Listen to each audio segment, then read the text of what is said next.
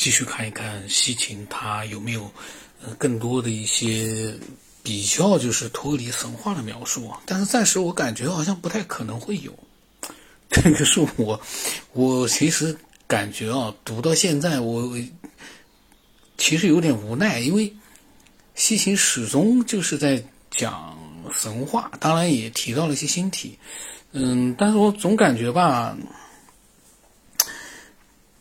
他可能做研究的时候花了很多的时间，看了很多的资料，但是我们其实是不是需要花这么多的时间和精力去了解这些所谓的神话？但是我们看一看啊，西行可能有他的目的。稍远一些的，他说稍远一些的提亚马特，他就是后来被马杜克切了的怪物。就是消失的星球，他打引号了。他说：“但是在太初之时，她是第一个圣三位一体的处女母亲。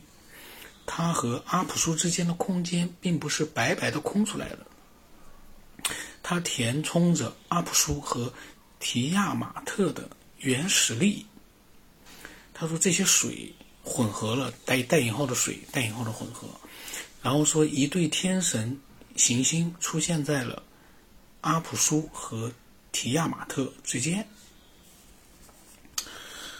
然后呢，他就那四句话呢，有四句话呢是古代的这个文献里面的话，就是他刚才讲的内容。他说，从自源学上来讲啊，这两颗行星的名字起源于 UHM，意思呢是制造战争。古代传统告诉我们，火星是战神。而金星既是爱神又是战神，拉赫姆和拉哈姆的确是一男一女的名字。史诗中的这两位神和火星、金星的身份特点，不仅从自然学和神学上，也从天文学上得到了证实。作为迷失的行星，提亚马特是在火星后面的。火星和金星确实是应该出现在太阳，他说阿普苏和提亚马特之间。就是说，他呢已经把这些人呢，所谓神话里面的一些人人物呢，和天体对应起来了。然后他说呢，我们在苏美尔天体图的帮助下，说明这个问题，其实就是现在的一些天体的位置图。然后他说，星系的形成过程继续着，拉赫姆和拉哈姆就是火星和金星出现了，但是呢，在他们长成长完之前，也是指定个子大小的时候呢，神。安沙和神基沙形成了，在大小上超过了他们，日复一日，年复一年，神阿努成为了他们的儿子，是他祖先的竞争对手。接着，安沙的第一个孩子阿努以他自己的地位、自己的形象，生下了努迪姆德。他说呢，《创世纪》史创世史诗的第一幕只讲述了一个简单的故事，就在我们面眼前的演出完毕。我们被告知呢。火星和金星只挡到了一个有限的大小，然而在它们还没有完全形成的时候，另一个行星形成了。这两颗壮观的行星呢，像它们的名字一样，安沙的意思是王子，天国最重要的；而基沙是结实结实呃结实大地上最重要的。显然，它们的大小超过了第一对。他说这些描述用词和位置很容易让人看出，它们就是土星和木星。他把这些人物对应成了星体了，这是我说实话，我我开始读神话故事，呃，没有想到西秦会把这些神话故事里面的神啊，最终把它对应成了一些天体，金星、木星、火星、土星，这个是我很意外啊。然后他说，又过了一段时间呢，就年复一年，第三对行星出现了。先出现的是阿努，比安萨和基萨都小，是就是成为了他们的儿子啊。但是比第一对大之后呢，阿努又生了一对双行星，以他自己的地位、自己的形象，巴比伦人呢称这颗星为努迪穆德，也就是 N G I 的另一种写法。再一次呢，它的大小和位置让我们知道了他们在我们星系中的身份，就是天王星和海王星。这个里面下来这样啊，因为它这里面呢有些东西呢，就是从不是看文字直接去听的话，去念的话呢，嗯，完全照着它念是不太清楚的。我呢，把大概意思把它说出来，可能有两句话把它混在一块，把意思说清楚。因为你要按照它的一会打引号的解释，一会又是一个嗯字母的拼排，那个东西看说句实话都会糊涂，就不要说听了。那么。他说呢，但是呢，在这些行星的外层还有一颗行星，也就是我们所称的冥王星。创世史诗当中已经讲述了阿努是安莎的第一个孩子，暗示呢，安莎就是土星啊，他指的安莎是土星，就是还有另外一个孩子。史诗后来提到了这个孩子，陈述说呢，安莎将他的信使佳佳派往其他行星进行大量的任务，而佳佳的作用和个子呢。与阿普苏的姓氏木木差不多，所以他说呢，这让人联想到了水星和冥王星之间的诸多相同点。他说呢，意思就是说，西行说佳佳就是冥王星，这个真的是我感觉有点意外啊。这西行把这个神全部对应成了星球了，这个事情就复杂了。这个。嗯，那我们再看啊，他说，但是苏美尔的天体图并没有将冥王星放在海王星之后，而是放在了土星的一旁，作为它的信使或者是卫星。那么，创世史诗的第一场走到了结尾，这里呢是一个有了一个由九个行星和一个太阳组成的星系。那么它的每一个就是解释一下，就是现在星球的名字和过去的一个名字的对应啊。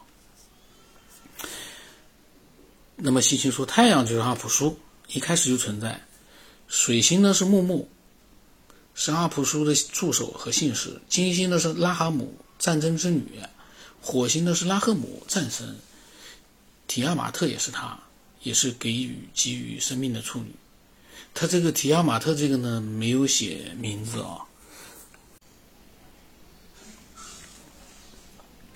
然后呢，他说木星呢是基沙，皆是大地上最重要的；土星呢是安莎，天国最重要的；冥王星是加加，安莎的助手和信使；天王星的阿努，天国的他；海王星呢是鲁迪穆德，也就是 I N G。